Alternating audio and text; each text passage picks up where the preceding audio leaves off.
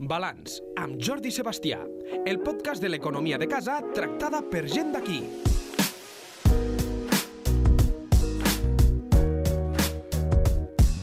Quan parlem d'economia, norm- normalment el que fem és acabar parlant de, doncs, de la macroeconomia, de les qüestions eh, més, eh, podem dir, empresarials en el sentit eh, més ampli de la paraula, però avui volem focalitzar la butxaca de tots i en aquelles coses que tant l'empresari com al ciutadà de peu doncs, li acaben afectant, que és eh, doncs, el salari de cadascú, la normativa que té a veure amb eh, el que l'envolta i que doncs, li acaba afectant a, a la butxaca.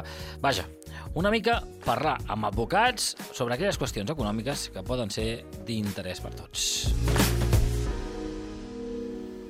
I ho fem amb en, eh, en Sergio Palop. Bon dia, què tal, com anem? Molt bon dia, què tal? I el Juanjo Duc, bon dia. Hola, bon dia, Jordi. Ells eh, són eh, membres de l'equip de, de llei advocats i ja que hi som, eh, podeu dir on, on esteu ubicats? Pues sí, mira, estem a la plaça Paeria, al número 14, al tercer segona, al centre de Lleida, i bueno, allí tractem de, de resoldre els dubtes i, i de les persones, dels, no? dels ciutadans, de les persones, i bueno, intentar resoldre tots els seus dubtes i els seus problemes. Escolta, deixem que, que us pregunti abans de començar a resoldre possibles eh, doncs això, respostes que pugueu donar a les preguntes que, que potser es pla- plantegen més aviat. Doncs si moltes vegades us trobeu això, eh, amb dubtes d'aquests de, de, del dia a dia, de, de la butxaca, les preocupacions al cap i a la fi són les mateixes les que us arriben als que té la gent al carrer. Sí, sí, la veritat que sí, que no, la gent, pues, bueno, quan es tracta de, de, de saber pues, bueno, quan cobraran, de quina part, si tenen algun, algun deute, quina part li poden embargar, eh, si estic de baixa, no, de vegades, pues, quan cobraré, quan me correspondrà si me jubilo... Bueno, tot això són preguntes que sí que se'ns plantegen i, bueno, que s'han d'intentar mirar i, i resoldre i estudiar. Mm. Juanjo, és que moltes vegades, si parlem de diners i família, ai, ai las, no? Sí. Hay que tener en cuenta que nuestra profesión como abogados en ejercicio tiene mucho que ver con el bolsillo de, de las personas. Si como los médicos tiene que ver con sanidad, lo nuestro mm, básicamente tiene que ver con el bolsillo, excepto en tema penal, procedimiento Claro. penal, que ya es palabras mayores, pero tanto en civil como en laboral, como en contexto administrativo, siempre están en juego cuestiones económicas. Mm. Així que comencem a resoldre dubtes. Eh, Sergio, quina quantitat em poden embargar del meu salari? Allò que passa, no? Bueno, eh, que no pagues una multa. A mi em, em va passar, ho puc explicar. Sí. Jo estava, estava empadronat eh, a Mallorca, perquè vaig viure a Mallorca, i no era conscient que havia de pagar... Bé, em vaig treure el carnet ja vivint a Lleida, i no era conscient que havia de pagar, perquè encara tenia el DNI durant uns mesos, eh, l'impost de matriculació a Mallorca. I per tant, ningú m'ho havia dit, tampoc ningú hi havia resident en aquell pis. I un dia arriba el director de l'empresa on treballava i em diu que t'han embargat, un muntant molt petit, eh? I em diuen, i jo, jo, què ha passat, què ha passat? I era que no havia pagat l'impost de Mallorca i m'estaven buscant i van decidir fer-ho així. No eres la única persona que, a la que le ha pasado esto. ¿eh? Muchas veces nos vienen, me ha llegado un embargo al banco y no sé de qué es.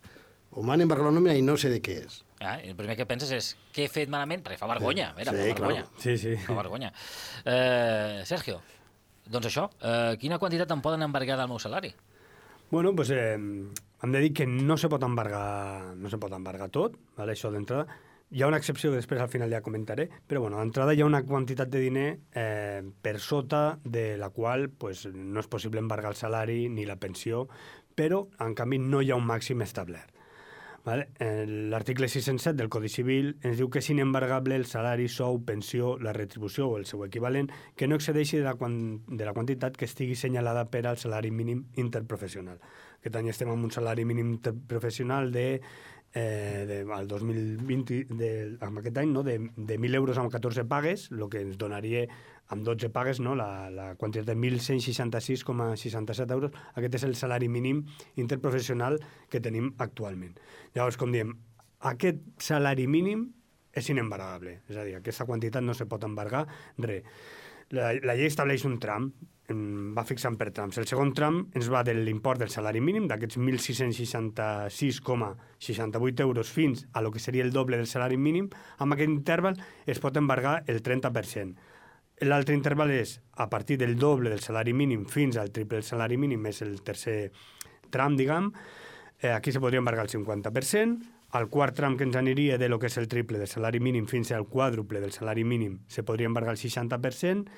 el següent tram és el quàdruple del salari mínim fins al quíntuple, que no sé si ho dic molt bé, del salari mínim es podria embargar el 75% i a partir d'aquí lo que és la quantitat que se podria embargar és del 90%. Mm, com això crec que és una mica embolic, eh, ficarem un exemple eh, crec que bastant senzill. Pensem en una persona mm, partint no, de lo que hem dit, eh, del salari mínim interprofessional d'aquest any, l'any que ve estarem segurament amb un altre salari mínim, eh, esperem que més elevat. En principi, un, partim d'un salari mínim actual de 1.000 euros amb 14 pagues, que són els 1.666,67 euros, eh, dividit amb, amb, amb la, anuals. ¿vale? Un treballador que, per exemple, ens està cobrant uns 1.300 euros al mes i té un, un, una quantitat no? per, perquè que li han d'embargar. Pues bueno, com hem dit, la primer, el primer tram del salari mínim serà inembargable i aquest segon tram que ens aniria dels 1.300 euros, bueno, dels 1.666,67 fins als 1.300 euros, aquesta diferència de 133 amb 33 euros que entraria dins del segon tram, d'aquesta quantitat se li podria embargar el 30%, amb la qual amb aquesta persona la quantitat real que se li podrà embargar són 40 euros. Durant quant de temps? Pues, bueno, fins a que eh, acabi de pagar tot aquest deute. Com he dit, hi ha una excepció. L'excepció és quan la, el deute deriva d'una pensió d'aliments que aquesta persona eh, tingui respecte a un, eh, del seu fill, vale? que no se pagui la, la pensió d'aliments i es generi aquest deute. En aquests casos, la llei diu que se podrà embargar qualsevol quantitat, amb la qual el salari mínim interprofessional aquí sí que serà embargable. Nosaltres a la pràctica ens estem trobant al jutjat que el que solen embargar és un 30%, però bueno, no vol dir que, que sempre sigui el 30%. És a dir, aquí hi ha un criteri que aproximadament no, considerem amb el Juanjo que, que és el 30%, però pot ser qualsevol quantitat. Podríem decidir embargar el 50%, bueno, i després pues, ja hauríem de discutir, perquè també s'ha de deixar alguna a la persona no? per poder, eh, poder viure, però bueno, aquesta part seria, seria, se podria embargar amb aquesta excepció de la pensió d'aliments. Clar, si fos un futbolista professional, no? Llavors, clar, si el patrimoni és molt gran, per dir-ho així, no de primera divisió parlo, eh? Mm. doncs, clar, bueno, aplicaríem fer... igual, aplicaríem els trams, el que passa és que aquesta gent pues, estaria en l'últim tram i a partir de l'últim tram pues, se li podrien arribar a embargar el 90% de, del, del sou. Claro. Però també se, se faria per trams. Igual. Per barems, igual. Sí. Juanjo, no sé si vols apuntar alguna cosa sobre això que explicaves. No, no, no, ja me parece todo correcto. Doncs escolta, deixem que et pregunti una cosa. Com tributa, eh, a més és una cosa que, que aquí al territori, eh, malauradament amb el canvi climàtic es dona molt, això dels danys entre incendis, eh, filomenes i patatim patapam, eh, com tributa una indemnització que doncs, puc percebre per danys? Pues a ver, eh, la indemnización por si los daños son daños físicos, por ejemplo, en un accidente de circulación o he ido por la calle y está en mal estado la acera y he tenido un tropezón y me he roto pues, el tobillo, eh, está exenta de tributación. O sea, cualquier indemnización que una persona, persona reciba por unos daños físicos sufridos eh, está exenta. Lo que no estaría exento luego sería los intereses que, que diera este dinero. ¿no? Si, o sea, si te dan una indemnización de eh, 200.000 euros, esos 200.000 euros tú no los tienes que declarar en la declaración de la renta, los intereses que generen sí que los tienes que declarar. És a dir, si els portes a un, a un banc i fa interessos, això sí. Sí, hasta hace poco los intereses eran cero, o sea que no habría, ah. pero ahora que parece que suben los tipos de interés, pues sí, algo, te darán, sí. algo te darán. Eh, si estamos hablando de daños materiales, pues también yo pienso que también están exentos, porque mmm, te están indemnizando un daño que has tenido, con lo cual no hay incremento patrimonial. O sea, por ejemplo, si yo tengo en mi casa una inundación y la compañía de seguros me da 10.000 euros por los daños, son 10.000 euros que entran en mi patrimonio, pero yo he perdido unos daños por valor de 10.000, con lo cual queda neutro y tampoco se tiene que declarar en la declaración de la renta. O sea que, por norma general, las indemnizaciones por daños están exentas de, de tributación. Doncs mira, queda dit. Eh, Um, quan es cobra estant de baixa? Que aquesta és una de les qüestions, eh, Sergio, que molta gent... Eh, doncs sempre allà diu, et diuen no, que treuen un tant... Que, sí, sí, és una, és una consulta sí. bastant freqüent. No, bueno, perdona, la resposta és depèn del tipus de baixa. Vale? Tenim dos tipus de baixa, que pot ser per contingències comuns o per contingències professionals. Si, en primer, si, si aquesta baixa és per contingències comuns, com pot ser pues, un refredat o algú que se fa mal pues, fent esport, no? fora del centre de treball, pues, els primers tres dies de la baixa eh, no es cobre res, del quart dia al dia número 20 es cobra el 60% de la base reguladora i a partir del dia 21 es cobra el 75% de la base reguladora. En canvi, si lo, si lo que és la malaltia deriva d'una contingent, contingència professional, per exemple, que, que tenim un accident de, eh, durant el treball, llavors es cobra el 75% de la base reguladora des del primer dia. Suposo que la, no, és possible que algun oient o la gent es plantegi, bueno, i això de la base reguladora, com sé jo Clar, sí. no, d'on la trec? Bueno, pues, aquesta base reguladora és la base que se fixa a les nòmines i apareix reflexada a la nòmina com una base per, de, per a contingències comuns i que sol, sol coincidir amb el salari brut. Vale? Una part de la nòmina que fica base per contingències o base reguladora o al, bueno, algun, algo per l'estil i és aquest import que es té en compte per, bueno, per cobrar tot, totes aquestes baixes. És a dir, per posar un, ca un cas, és a dir, la base reguladora és el que et queda si treus dietes, etc etc. és així o no? No, la base reguladora és l'import brut. Mm. Vale? És a dir, hi ha reflexat normalment allí uns imports bruts que és el que ens coincideix en la base que se determina per totes les contingències, Oh, per vale. pensions, per, per tot. Vale? I aquesta és la base, de vegades surt reflexada com base, cotització, seguretat social. Ve amb diferents noms, però apareix reflexada sempre a la nòmina. Mm, aquests percentatges que hem dit mm, són els mínims que estableix la llei, però això no vol dir que no pugui haver una millora per, mm, establerta per conveni. És a dir, de vegades hi ha convenis que estableixen que si tens un accident laboral, des del primer dia no cobras el 75%, sinó que cobras el 100% de la base reguladora. De, de fet, moltes vegades el que passa és que acabes cobrant més inclús que, que anant a treballar, no? perquè cobres el 100%, mentre que anant a treballar al final acabes cobrant eh, la part neta, diguem. Però bueno, hi ha alguns casos que s'ha de veure el, el conveni. Però pràcticament el que cobraré depèn una mica del tipus de contingència, com hem dit, i bueno, mm, hauríem de mirar també si hi ha alguna millora al conveni col·lectiu que sigui d'aplicació. Eh, pregunta, Juanjo, com, com eh, cobro del banc els eh, diners que he heretat? Com funciona això? Bueno, pues explicaré más o menos eh, lo que yo aconsejo a los clientes cuando vienen y me dicen que, bueno, que ha fallecido un pariente y que son los herederos y que les constaba que tenían dinero. Hay diferentes pasos a seguir. El primer paso es saber eh, qué dinero o dónde tenían dinero en, en efectivo, me, está- me estoy refiriendo. ¿eh? Ah. Entonces, una de dos, o saben en con qué banco trabajaba y se puede ir directamente al banco, o bien, si no conocen la entidad con la que trabajaba el fallecido, se puede pedir en Hacienda los datos fiscales del fallecido, porque como Hacienda nos tiene fichados, sabe exactamente en qué banco tenemos las cuentas y el número de cuentas. Una vez conocen el dato, ¿qué tienen que hacer? Pues tienen que ir al banco y pedir un certificado de posiciones bancarias del fallecido a la fecha del fallecimiento.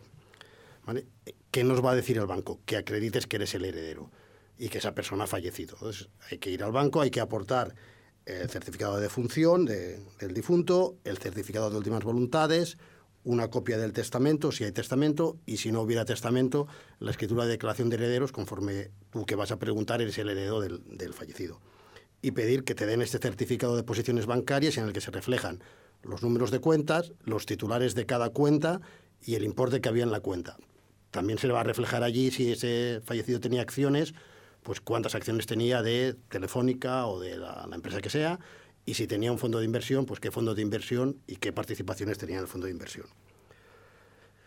Aviso para navegantes. Los bancos cobran por ese certificado. No deberían hacerlo porque está considerado que va contra buena práctica bancaria, ya que es un documento que el heredero necesita Claro. para hacer trámites fiscales. Ahora, cada vez nos encontramos que los bancos te cobran.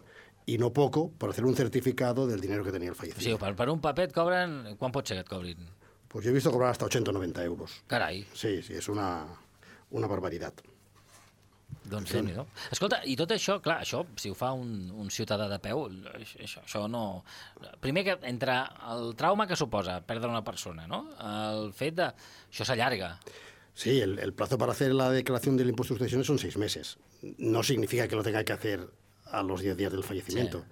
Es más, a los 10 días no tendremos el certificado de últimas voluntades, ni tendremos el testamento y no lo podrá hacer. Esto se suele hacer entre el mes 2, 3, cuando ya el ya trauma o luto ya se ha asumido y se va superando poco a poco.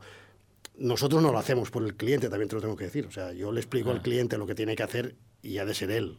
Si tuviese que ir yo al banco, ya necesitaría una escritura de poderes, etcétera, etcétera. Hi, ha, hi ha algun professional que ens ho pugui fer, això, per això? Millor fer-ho personalment. Yo creo que es mejor hacerlo personalmente. eh, sí, un gestor te lo puede hacer. Pero también necesitará estar autorizado delante del banco porque si no el banco no le va a dar información del fallecido. Él no es el heredero. Te, recuerda, te he dicho que primero has de acreditar que eres heredero del fallecido. Claro, si voy yo, como no tenga unos poderes y acredite Claro. que me ha apoderado el heredero, a mí el banco no me va a dar ningún tipo de información. Mm. Una vez tenemos esa información, hay que hacer la declaración de heredero, hay la, la manifestación y aceptación de herencia. También aquí hay una excepción, que es que si los bienes del fallecido, de la herencia, solo es dinero o, fondos de inversión o acciones, no hará falta hacer en el notario la declaración de herederos. Hay que hacer un cuaderno particional que se llama, privado, que han de firmar todos, se ha de presentar en, en la Generalitat y con ese cuaderno particional ir al banco para que nos paguen. Si hubiera más bienes, pues entonces van notarios, hacen la, la escritura de manifestación y aceptación de herencia, que nos va a exigir el banco, y el banco, por último, nos va a exigir acreditar que se, han pagado, se ha pagado el impuesto de sucesiones o se ha declarado el impuesto de sucesiones. Con todo este jaleo, que parece muy difícil de explicar, pero no es tan difícil, eh, el banco hace o te hace un cheque o te hace una transferencia a la cuenta que tú digas o hace abre una nueva cuenta y traslada el importe. Eso ya a gusto de, del consumidor. No sé si, si el fet que si hi ha una herència és més fàcil tot plegat. És a dir, si hi ha, una, si hi ha un testament, perdó. Si hay un testamento, siempre las cosas son más fáciles. Yo aconsejo a todo el mundo que. Yo sé que es desagradable, yo aconsejo a todo el mundo que haga testamento. Como mínimo, desde el momento que tú tienes un hijo, ya hay que hacer testamento. Además, el testamento mm, tú lo puedes cambiar todas las veces que tú quieras. Se pueden hacer a lo largo de tu vida 40 testamentos. O sea, no es que ya hago un testamento y va a ser para siempre, no. Si hago un testamento y dejo a heredero a un- mi hijo y luego descubro que mi hijo pues va por mal camino y lo quiero cambiar para dejárselo a mi mujer, pues voy al notario, lo cambio y, y Santas Pascuas. Sí, aconsejo hacer testamento desde el momento que tú tienes un hijo. También te diré que mm, a mí me ha costado 18 años de tener un hijo hacer testamento. Eh, sí, suposo que això passa. Sí. Això passa. No et deus... Va passant els anys, no? Sí, Va, sí. Fins que no ho veus clar. Eh, anem a la següent de les preguntes, eh, que és he de declarar a l'IRPF la indemnització per acomiadament. Eh, Sergio? Bueno, pues també una, una consulta bastant freqüent. D'entrada, la indemnització d'un acomiadament es considera un rendiment de treball i, per tant, deu tributar l'IRPF com un ingrés més del treballador com a conseqüència de la seva relació laboral amb l'empresa. Ara bé, dit això, eh, la normativa de l'impost estableix determinades situacions en què aquestes indemnitzacions estan exentes de tributar, tot i que el treballador igualment està obligat a comunicar a l'agència tributària eh, pues, l'import que ha rebut de l'empresa. Feta aquesta petita introducció, i per respondre a la pregunta, hem de diferenciar si estem amb una indemnització per un import que no supera el que estableix l'Estatut dels Treballadors o, pel contrari, si estem amb un import d'indemnització que supera el que estableix l'Estatut dels Treballadors. Si anem al primer cas, no? una indemnització de, de, que rep un treballador i que és la que estableix l'Estatut dels Treballadors, en aquest cas no s'ha de tributar eh, mentre la quantia no supere els 180.000 euros. És a dir, en, de, en resum, la majoria dels casos no s'haurà de tributar perquè anar a indemnitzacions de 180.000 euros és un límit bastant elevat Home, sí, no? per, per una indemnització. Més- no? més la qual. La majoria dels casos eh, no hauran de tributar, sempre i quan, eh, ja dic, est- estiguin als límits que estableix l'Estatut dels Treballadors. Quins són aquests límits? Pues, bueno, si estem amb un acomiadament que és objectiu, pues la llei diu que s'ha de pagar al mateix moment d'entregar la carta d'acomiadament una indemnització de 20 dies per any treballat, amb un màxim de 12 mensualitats. Llavors, si l'import que es cobra està dins d'aquests límits, no s'haurà de, de pagar cap... Eh, no s'haurà de tributar no, per aquesta indemnització si estem amb un, amb un acomiadament eh, disciplinar, eh, disciplinari no? i que es declari improcedent, llavors l'empresa pot optar entre la readmissió o entre pagar al treballador una indemnització, que en aquest cas no és de 20 dies, sinó que és de 33 dies per any treballat, i la, el tope no, que s'estableix és de 24 mensualitats. En aquest cas, bueno, aquest és el límit també. També ens podem trobar amb, amb, amb la part mixta no, que, li, que li diem, que és amb aquells contractes de treballs que són anteriors al 12 de febrer del 2012 i amb aquell, llavors amb aquells contractes la indemnització que estava establerta era de 45 dies eh, d'indemnització per any treballat i a partir, llavors s'ha de fer el, no, una mica el mix fins al, 2000, al 12 de febrer del 2012 serien 45 dies i a partir del 12 de febrer pues, seria la indemnització a 33 dies. Eh, en resum, no? que, que a vegades ens liem molt, en resum, si estem amb uns límits, que una indemnització que està dins dels límits que estableix l'Estatut dels Treballadors, no tributa per l'IRF, per IRPF, a excepció de que superi els 180.000 euros, que, com diem, em, són situacions eh, bueno, bastant excepcionals i que jo crec que la, la majoria de, de la gent ens trobem amb, bueno, amb imports molt inferiors. Sí, jo crec que també. Sí, no? Sí, malauradament. ¿Sabes? Sí, eh, que, què dius, que, dius? que, no, hablando del futbolista Sí, de primera división exacte, ya. sí, que sí. entenc que no faria res, no? Si has de cobrar una indemnització de 180. 190.000 euros, pues, bueno, Ja. si has de tributar per Sí, una miqueta. una part, no, no passa res. L'altra opció és no, que la indemnització sí que supera els límits de, que marca l'Estatut dels Treballadors. Per exemple, hi ha un acomiadament objectiu, però s'arriba a l'acord de que en lloc de pagar a 20 dies per any treballat, doncs, bueno, se pacta amb el treballador, l'empresa pacta amb el treballador, que li pagarà igualment 33 dies. Com s'està superant, és un acomiadament objectiu, s'està superant aquest límit que estableix l'Estatut dels treballadors, aquesta diferència, és a dir, aquests 3, 13 dies de més per any treballat que se li estan pagant, aquesta diferència sí que hauria de tributar a l'IRPF. Finalment, mm, crec que també és important com està redactada la- eh, l'article que estableix les exempcions de, de l'IRPF i que diu que, eh, que no f- no s'aplicarà aquesta exempció de la indemnització quan vingui establert en virtut de conveni, pacte o contracte. És el típic cas que hem sentit tots de eh, me, me despiden però m'arreglen los papeles, no? És a dir, el típic, ah. Bueno, que pacto amb l'empresa, que eh, me paguen una quantitat, me donen eh, l'atur, no? Sí. I, I jo ja no fico cap papeleta de conciliació, ni cap demanda, ni, ni res. Bueno, doncs com això deriva d'un acord, ens podem trobar que l'agència tributària digui "Ep, aquí hi ha un acord i per tant aquí m'has de, de tributar tot per IRPF perquè la, la llei estableix que no hi haurà exempció si deriva d'un acord. Amb la qual com a consell, mm, aquests acords poden donar lloc a que estigui que tributar, amb la qual l'aconsellable és presentar una papereta de conciliació i arribar a l'acord eh, al Departament de Treball amb papereta de conciliació i no fer aquests pactes sense fer res que poden donar lloc a, a haver de tributar per tot. Uh -huh. Doncs queda dit. Eh, la pregunta, Juanjo, eh, aquesta és una pregunta que durant una època es va parlar molt. Eh, puc canviar el meu préstec hipotecari eh, d'un interès variable a un de fixe? Eh, bueno, la respuesta es sí, si te lo hace tu banco o te lo hace otra entidad. No? Sí, ha de querer, ha de querer el banco, porque claro, un- la hipoteca es un contrato que está en vigor y para cambiarlo eh, las dos partes han de, han de quererlo. Eh, es una pregunta que se hizo mucho cuando el Euribor empezó a subir Sí. y que ahora se va a volver a hacer mucho porque el Euribor está subiendo y, y probablemente supere los límites que alcanzó en el 2008. ¿vale?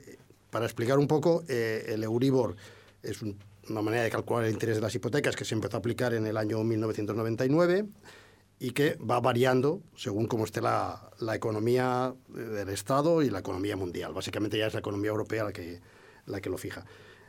Este Euribor ha ido variando. O sea, en el año 1999 estaba a 3,06, luego su- bajó, luego en el 2008 subió al límite máximo desde que se creó, que era al 4,50, luego bajó y cuando ha estado más bajo ha sido en el año 2021, que estaba en negativo, era menos 0,5, y ahora estamos viendo que en el 2022 está subiendo, Sí, sí. está subiendo mucho, hasta el punto que en septiembre ya estaba al 2,23. I, es, I als Estats Units va pujant, va pujant. Sí, van subiendo los tipos de interés, Sí. el Euribor va a subir. Según los economistas, el cálculo que será que en el año eh, en el año este, en el año 2022, la variación puede llegar al 2,8 y al 3%. Lo que no sabemos es qué pasará en el 2023, si seguirá subiendo, si se estabilizará, si bajará. Eh, pero vamos, va subiendo. Teniendo en cuenta que al Euribor si los bancos le aplican un diferencial, que es el que tú pactas en el contrato de hipoteca, pues claro, si estamos hablando de un Euribor de 2,23 y el diferencial son dos puntos, pues ya estamos hablando de un interés del 4,23%. Entonces hay mucha gente que, que lo tiene en un interés variable, que es este que se aplica al Euribor, y que se puede plantear si le sale económicamente rentable eh, pasarlo a un tipo fijo, para evitar las oscilaciones que hace, que hace el Euribor. Eh, se puede hacer, se puede hacer. Se puede hacer de tres maneras. Una es novando, o sea, modificando las condiciones del préstamo que tú tienes con tu entidad, que es negociar con tu entidad y decir, bueno, quiero pasar mi hipoteca de interés eh, variable a interés fijo, a ver qué condiciones me ofreces. Y eso te lo hará la entidad según tengas tu perfil económico. Si tú eres un cliente que tienes allí varias posiciones, que Si tienes... ets futbolista professional. Que si eres futbolista profesional, seguramente te lo van a, a conceder y si tú vas económicamente más justo, pues difícilmente te lo pueden conceder. Otra manera de variarlo es cancelar el préstamo que tú tienes con tu banco y abrir un nuevo préstamo hipotecario en otra entidad. Y por último, eh, es que otra entidad se subrogue en, en el préstamo que tú tienes. ¿Qué nos va a costar? Que es lo que interesa a los oyentes. ¿Qué nos va a costar si hacemos cualquiera de estas tres opciones?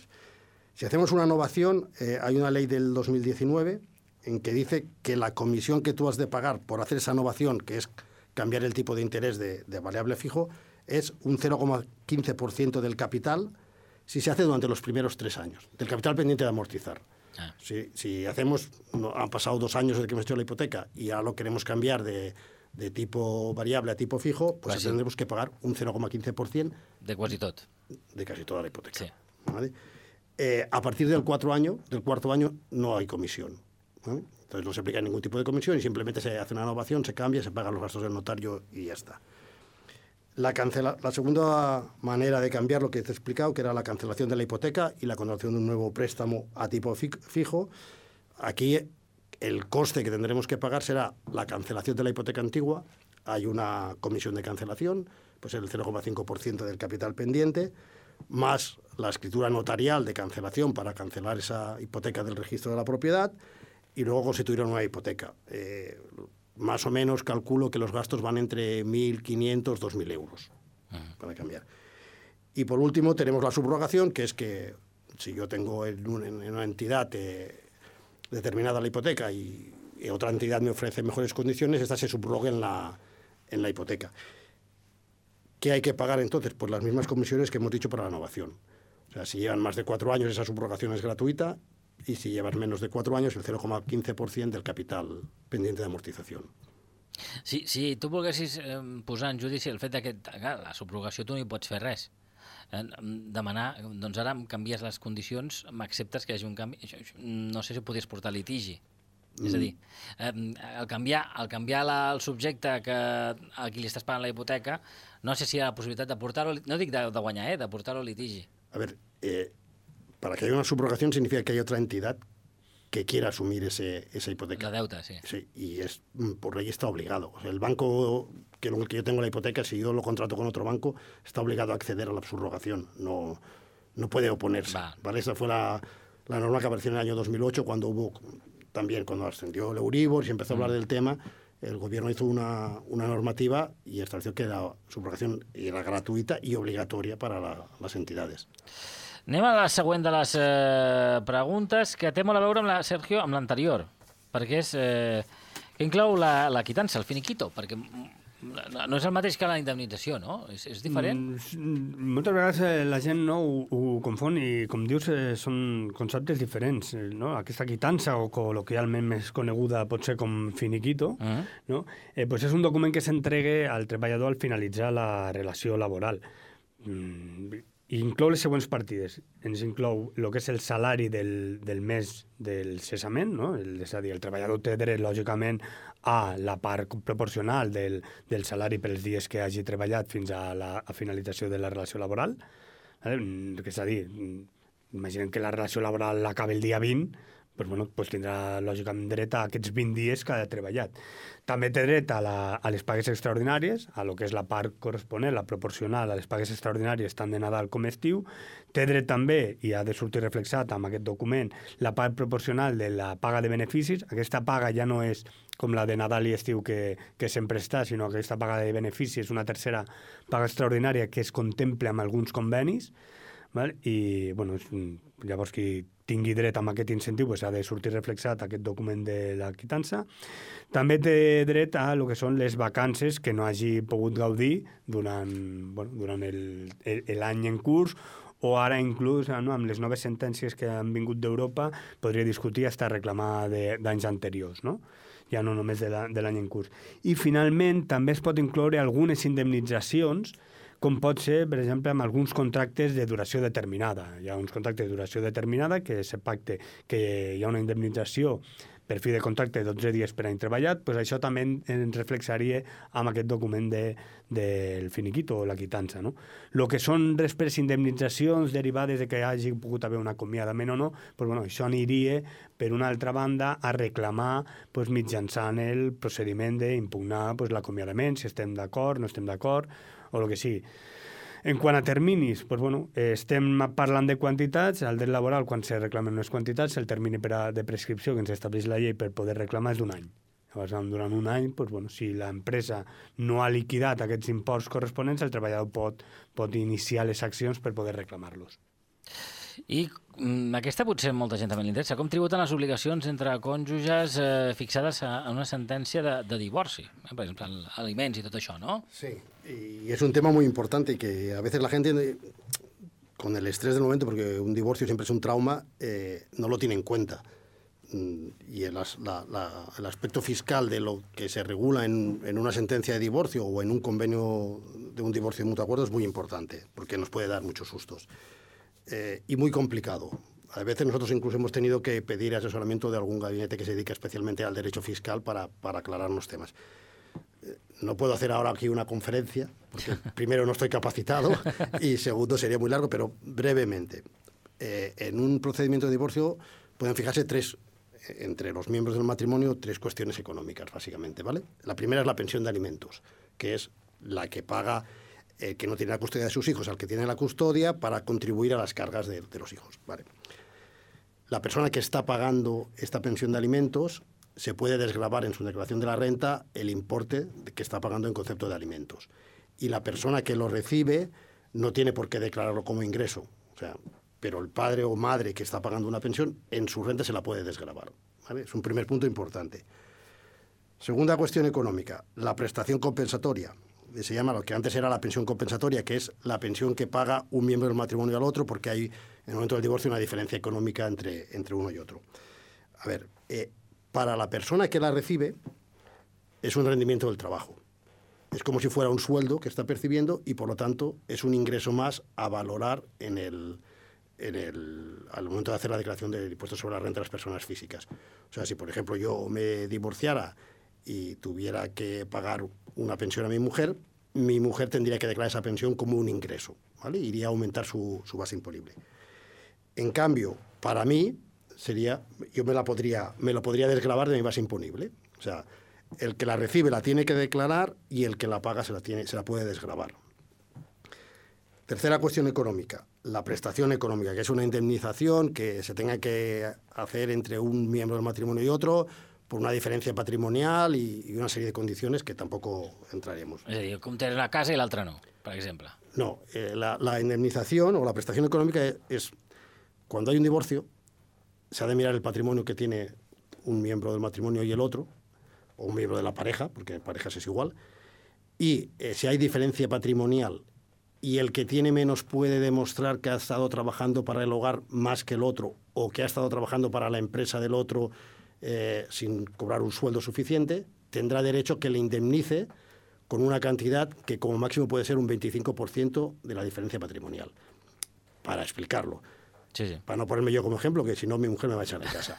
Jordi, eh, tú, tú, te, tú, te, divorcias y resulta que tu mujer se da cuenta de que eh, de tu trabajo aquí en la radio, cuando llega el divorcio, tú tienes cinco casas por Lleida y, y, cinco parkings. Y ella lo único que tiene en común de patrimonio es la mitad de la casa en la que, en ah. la que vivís.